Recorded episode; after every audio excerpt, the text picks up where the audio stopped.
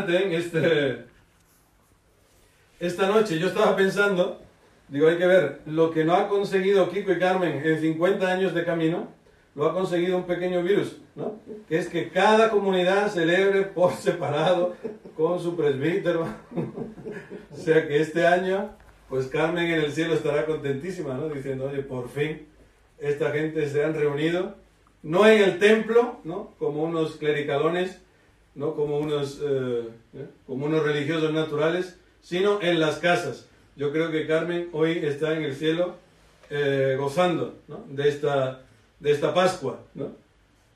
También hay una cosa que quiero deciros de antemano para no olvidarla, y es que esta Pascua no tiene, no tiene nada que ver con tu fe. ¿En qué sentido lo digo? Que esta Pascua, o sea, que Cristo, lo que celebramos es que Cristo ha resucitado. Y Cristo ha resucitado, quieras tú o no quieras. Que Cristo ha resucitado, que Cristo ha vencido la muerte por encima de nuestra fe. De que lo creas mucho o lo creas poco. De que el mundo quiera o el mundo no quiera. De que parezca una tontería o no. De que si es científicamente probable, esos son tonterías. ¿eh? Eso no sirve para nada. ¿eh? es la potencia de la resurrección de Cristo es mucho mayor ¿eh? que nuestra falta de fe, que nuestra pequeña fe. Esta Pascua viene en tu ayuda, viene a aumentar tu fe. ¿eh? Por eso ánimo, ánimo. Si alguno, si alguno tiene dudas, si alguno tiene, se siente atacado en la fe, pues que no tenga miedo, que no tenga miedo. Porque esta, esta noche viene a reforzar tu fe. A mí hay una, una palabra que me ha que me ha hecho entrar en la celebración. Esta palabra ha sido mi hija. Mi hija. Porque me ha hecho presente la historia, me ha hecho presente que Dios es un Dios histórico, que Dios es un Dios que actúa en nuestras vidas. ¿eh? Era cuando hablaba aquí el hermano José Manuel, ¿no?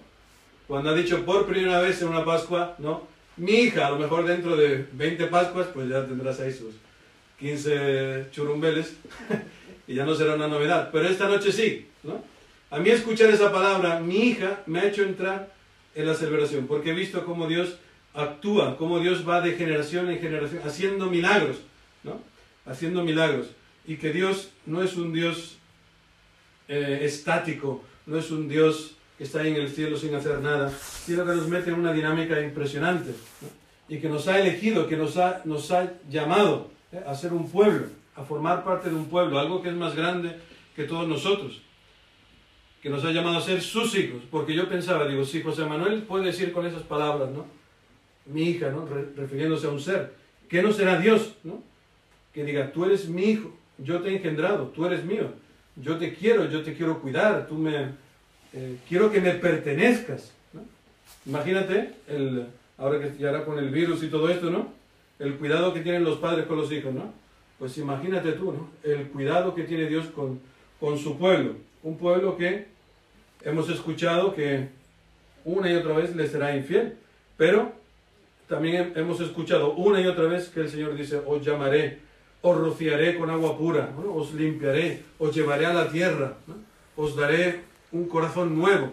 Esta, esta palabra está continuamente repitiéndose durante esta noche esta noche que es especial y única. A lo mejor no vamos a vivir una Pascua así jamás. Por eso tenemos que aprovecharla. Es una, noche que se vive en tensión. ¿no? hay Pascua si no hay tensión. Y esta noche tenemos tensión por todos lados. Especialmente que si se escucha, no se escucha, que si se cae la línea, que si no se cae. ¿no? Nos pone a todos un poco nerviosos, nos pone a todos en, en tensión finalmente. Pero es importante porque a lo mejor hoy, como nunca en tu vida, has tenido que hacer un esfuerzo por escuchar este primer mandamiento del pueblo de Israel. Escucha. Hoy tenías que estar así, ¿no? Con la oreja pendiente, porque si no, ¿no? Si aquella se le cae el micrófono, si el otro se le apaga, ¿no? Tiene que hacer un esfuerzo también por estar en comunión.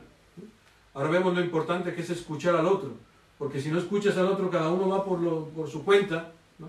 cada uno va, vive en su mundo, aislado, los que tienen sordera, los pobres, saben lo que es esto. El que está sordo se aísla al pobre del mundo. Pero el Señor nos ha dado el oído ¿no? para, estar, para buscar la comunión, primero con Él y luego también con los hermanos que tenemos al lado. ¿no? También yo espero que aprendamos con, esto, con este tiempo que el Señor nos obliga a, a encerrarnos. Mira que nos ha dicho al principio de la, de la, de la cuaresma. ¿no? Métete en tu cuarto ¿no? y ora ya a tu Padre y tu Padre que ve en lo secreto ¿no? te escuchará, te recompensará. El Señor, viendo que, que a lo mejor nos cuesta poner esta palabra en práctica, nos ha nos ha confinado a cada uno en nuestra habitación, ¿no? Para estar con Él, para escucharlo. Aunque estemos en comunión con toda la comunidad, es importante también aprender a estar a solas con el Señor.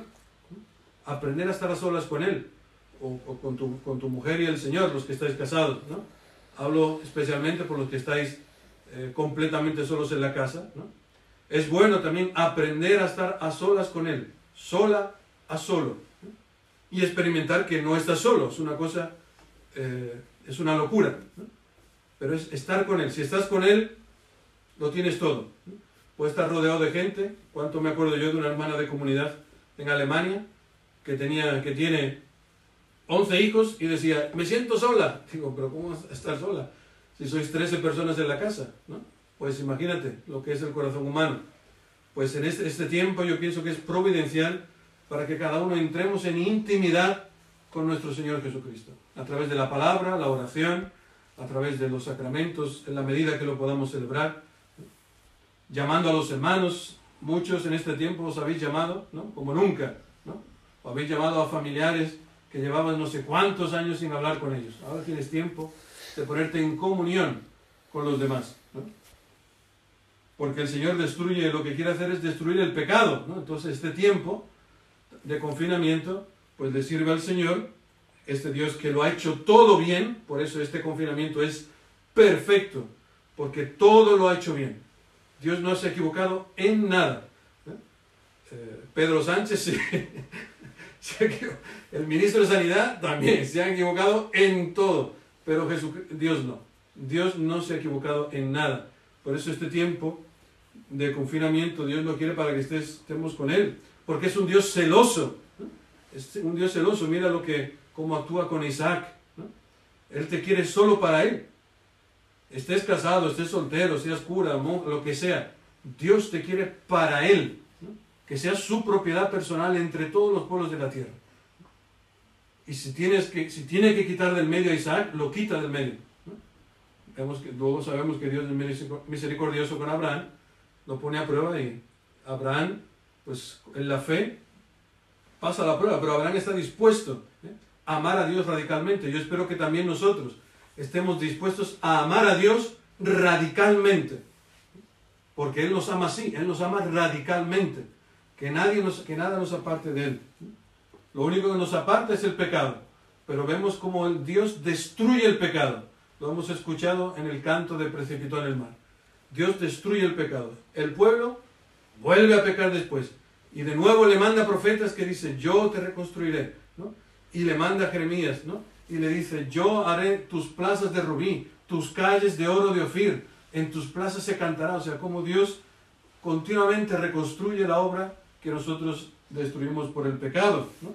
Porque nos contaminamos continuamente, dice el profeta Baruch, ¿no? atentos, no os contaminéis. Bueno, te has contaminado, venga, levántate otra vez. Estamos así siempre, siempre en camino, ¿eh? Así como decía un antiguo catequista en Sevilla, hasta cinco minutos después de muerto. Estaremos en esta tensión, en este combate, esperando la Pascua eterna, cuando estemos con el Señor.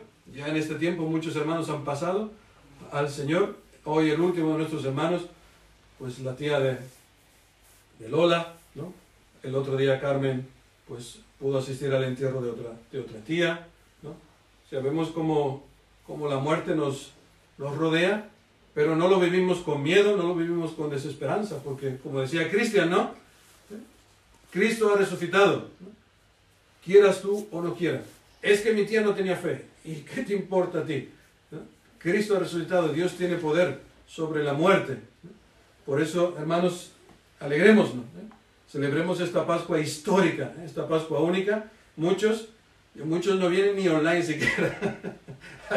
no muchos por faltar, ¿no? pues dice, oye, ni, ni siquiera me conecto. Oye, pues Dios te ha elegido para que estés aquí, ¿no? Dios te ha elegido para que vivas esta, esta Pascua un poco rara, ¿no?